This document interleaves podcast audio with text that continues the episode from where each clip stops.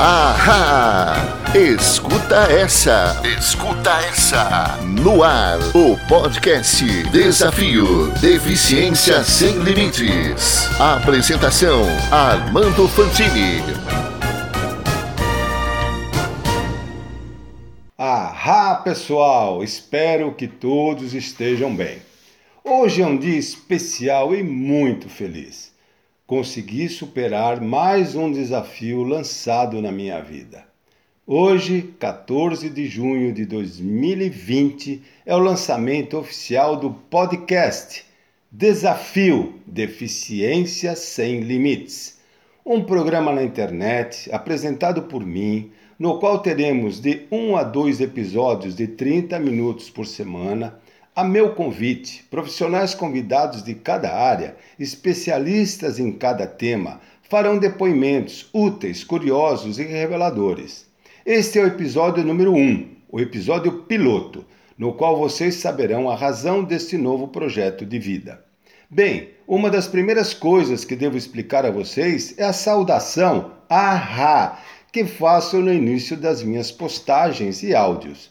Trata-se de uma palavra de origem indígena que, pronunciada com determinação e energia, ecoa no ambiente e tem o objetivo e a finalidade imediata de atrair coisas boas, como saúde, prosperidade, alegria, bons pensamentos, bons fluidos e assim por diante.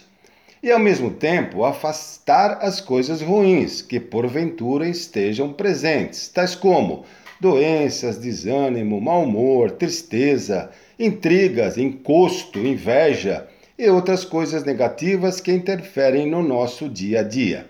Agora, sabendo disso, use-a também no seu dia a dia. A prática de coisas saudáveis sempre fez a diferença para uma vida melhor. Bem, meu nome é Armando Fantini da Refresh Brasil. Tenho experiência dentro das áreas de tecnologia mecânica, engenharia industrial, gestão de negócios e marketing.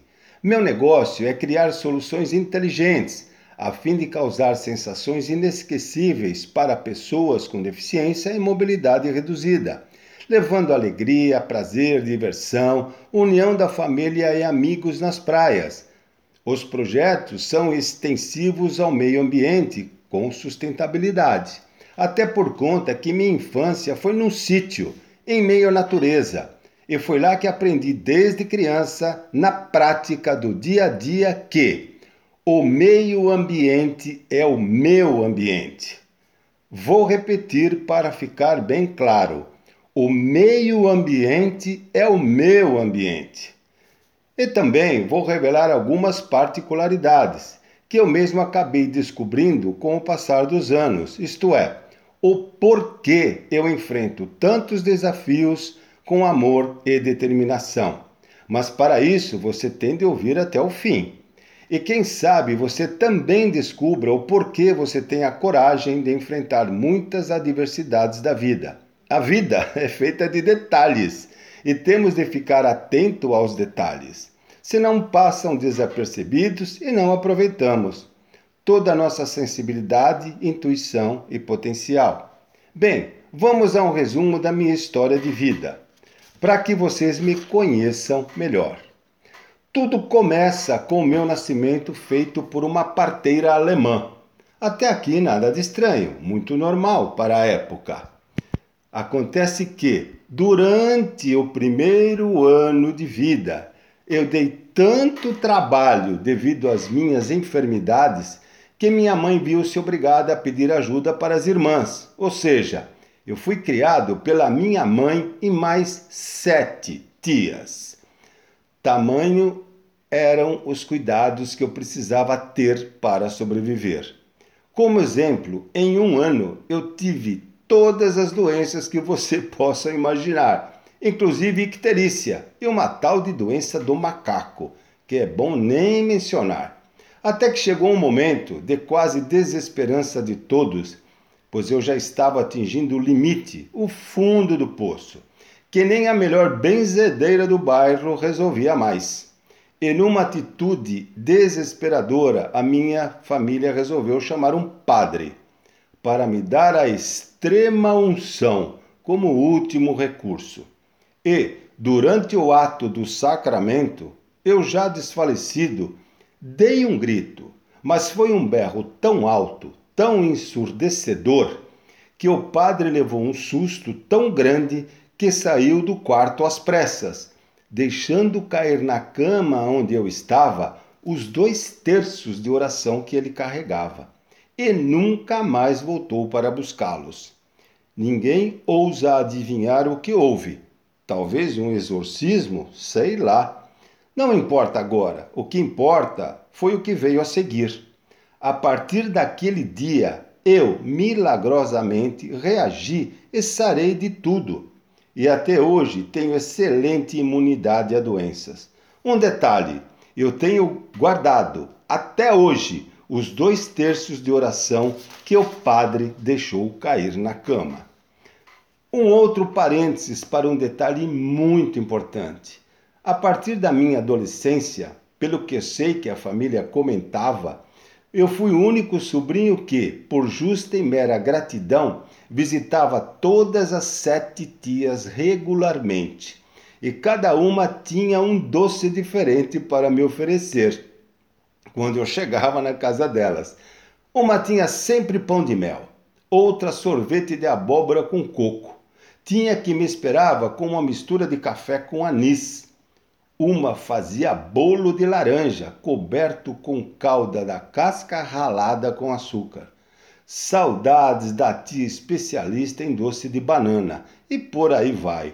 Bem, voltando ao tempo, quando completei um ano de idade, agora já milagrosamente sarado em tempo recorde com saúde, mudamos de São Paulo para São Bernardo e fomos morar num sítio de um tio onde meus pais foram ser caseiros.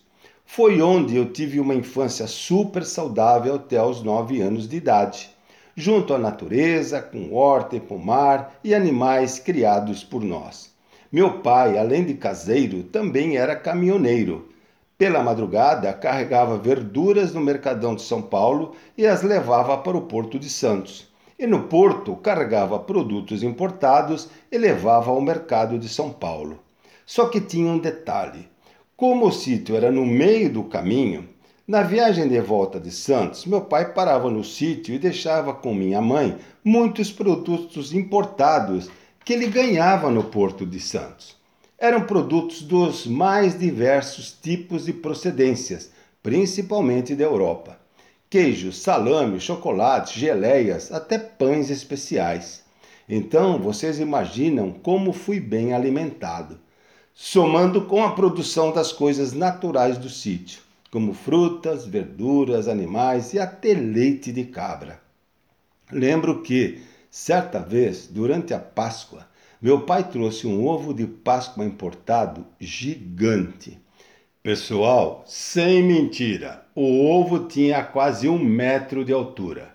A espessura da casca era tão grossa e dura que tínhamos que usar chave de fenda e martelo para lascar pedaços de chocolate. O ovo de chocolate durou até a Páscoa do ano seguinte. E foi também neste sítio que aprendi na dor mais uma coisa importante: ser sociável, sem mimimis, sem nhenhenhens, ou seja, sem frescuras. Acontece que, quando eu ia completar seis anos de idade, meus pais fizeram uma festinha de aniversário com muito carinho. Mas nesse dia eu estava muito chato com todos, cheio de frescuras. Não deu outra, meu pai perdeu a paciência. Ganhei de presente uma bela surra. Isso mesmo, uma surra. Uma surra merecida pegou um galinho do pé de marmelo, desfolhou com as mãos calejadas e sentou a pua várias vezes na minha bunda. Até hoje tenho gravado na memória o ruído do desfolhar da varinha e o som do zumbido da vara cortando o ar em direção ao meu bumbum. Foram dias de recuperação dos vergões, mas foi uma das lições que aconteceram na minha vida. Nunca mais fiz manha, lógico. O restante da infância foi tranquilo até os 14 anos, quando mudamos para o centro da cidade de São Bernardo, numa casa que, quando chovia, inundava com água do rio, um sufoco. Outro sufoco foi quando o Brasil passou por uma grave crise econômica. Nossas refeições nesse período de crise foram: pela manhã, café com farinha e pão leite de vez em quando. No almoço, feijão, farinha, banana, pão e água. E no jantar, arroz, banana, pão e água. Foram quase dois anos assim. E estou vivinho da Silva, com saúde.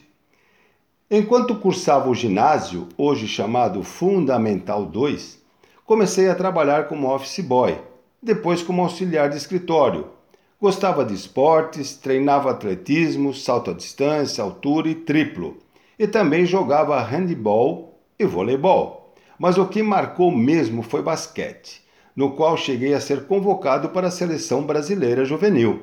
Mas, ao mesmo tempo, tinha passado no vestibular da Escola Técnica Industrial, a ET, que era na época a top, o supra-sumo do ensino médio tipo o que é o ITA, Instituto Tecnológico da Aeronáutica. Então, foi minha primeira grande decisão na vida. Optei pela educação, um futuro mais seguro, ou seja, o curso técnico. Excedi minha vaga na seleção brasileira a outro jogador. Este curso na ET era o melhor do país na época. Período integral era mantido pelos governos municipal, federal e pelo governo alemão. Tínhamos os melhores professores, as melhores instalações e os mais modernos equipamentos e laboratórios. Um aprendizado e tanto. Tínhamos estágio garantido nas melhores empresas. Fiz estágio na Ford, na Volkswagen e finalmente na Scania em 1974 onde me estabeleci e trabalhei por 20 anos na área de marketing. Neste período, de jovem até a fase adulta, fiz muitos cursos complementares, com foco em engenharia, administração e marketing. Aos 27 anos, casei pela primeira vez. Mas um fato marcante em 1982 fez com que, além de trabalhar na Scania, inaugurei um negócio próprio. O motivo foi o falecimento inesperado de uma filha em fevereiro de 1982, dois dias antes do parto. Minha revolta foi tão grande que, para suprir a falta da filha, falei para a mãe: Nós perdemos uma filha, mas vamos ter dezenas a partir de agora. Ela regalou os olhos sem saber exatamente o que eu quis dizer. Expliquei que tive a ideia de abrir um berçário na cidade de São Bernardo. E fui tão feliz na ideia que depois de três meses de inaugurado, tínhamos mais de 50 bebês matriculados. Foi justamente na época dos movimentos femininos, em que a mulher estava começando a sair para trabalhar fora a fim de ajudar nas despesas do lar e não tinha onde deixar os filhos. A dedicação no berçário era prazerosa, pois os bebês eram tratados como filhos. Foi um dos primeiros berçários da cidade e se chamava Lá em Casa. Bem sugestivo, não é mesmo? Cinco anos se passaram em agosto de 1987 nasce a nossa filha Lara, saudável, linda e maravilhosa. Foi aí que decidimos vender o berçário para se dedicar à nossa filha. Só que a clientela não queria nos deixar de forma nenhuma. Então decidimos inaugurar a continuidade, ou seja, o Colégio Sapiens, em 1987, e que existe até hoje, são 33 anos. E vocês sabem quem administra o colégio hoje junto com a mãe? Isso mesmo, a Lara. Ela conhece a história na palma da mão. Pois é, Segundo os americanos, quem tem história tem sucesso. A vida seguiu em frente. Saí da Scania, me separei no casamento e vim morar no Guarujá. Foi na praia, com novo estilo de vida, que, num primeiro momento, pensei em vender coco e milho na praia. Mas, usando a experiência de empresário e de marketing, resolvi pesquisar novas necessidades e, como resultado da pesquisa junto a banhistas, descobri que novas oportunidades existiam, mas que exigiam criatividade para desenvolver produtos de praia. Inicialmente, em 2008, criei a Ducha Ecológica de Praia, um produto inovador, sustentável, econômico, que fornece um banho refrescante e hidratante de água doce em plena areia da praia, mas com água do mar, dessalinizada, filtrada e clorada, evitando 100% o desperdício de água potável da cidade. Incrível, não é mesmo? Graças a Deus e com muita determinação, sucesso total no Brasil e até no exterior. E, ato contínuo, durante os anos de andanças nas praias, notei que um público específico não frequentava a praia. Ou quando frequentava, era desconfortável demais, inclusive uma preocupação para os acompanhantes. São as pessoas com deficiência, seja física, intelectual, entre outras patologias, como também pessoas com mobilidade reduzida. São os idosos, obesos, acidentados temporários e até gestantes. Todas com grandes dificuldades de acesso e de lazer nas praias, sejam simples passeios na areia ou banhos de mar. Foi a partir deste momento, inclusive observando pessoalmente as dificuldades dessas pessoas e as que as acompanhavam, sejam familiares ou cuidadores, que decidi iniciar novos projetos desafiadores, agora voltados para acessibilidade e inclusão social. Este público representa, no mínimo, 15% da população mundial. Estamos falando de um bilhão de pessoas, de acordo com dados oficiais da ONU, Organização das Nações Unidas. E, Atualmente, o índice já chega a 25% em algumas cidades. Sendo assim, em 2015, comecei a pesquisar, projetar, desenvolver, construir e testar os primeiros protótipos de uma cadeira anfíbia brasileira para banhos de mar e passeios na praia. Mas banhos seguros, com flutuadores e estabilizadores passeios com facilidade de manobras devido à roda dianteira giratória. E assim foram vários itens projetados na cadeira anfíbia brasileira. São mais de 10 inovações inéditas e exclusivas para proporcionar alegria, prazer, diversão com família e amigos na praia. Mas tudo com acessibilidade, mobilidade, segurança, conforto e tudo o que for de bom, de melhor e saudável. Um detalhe que eu tenho orgulho e considero um dos mais importantes.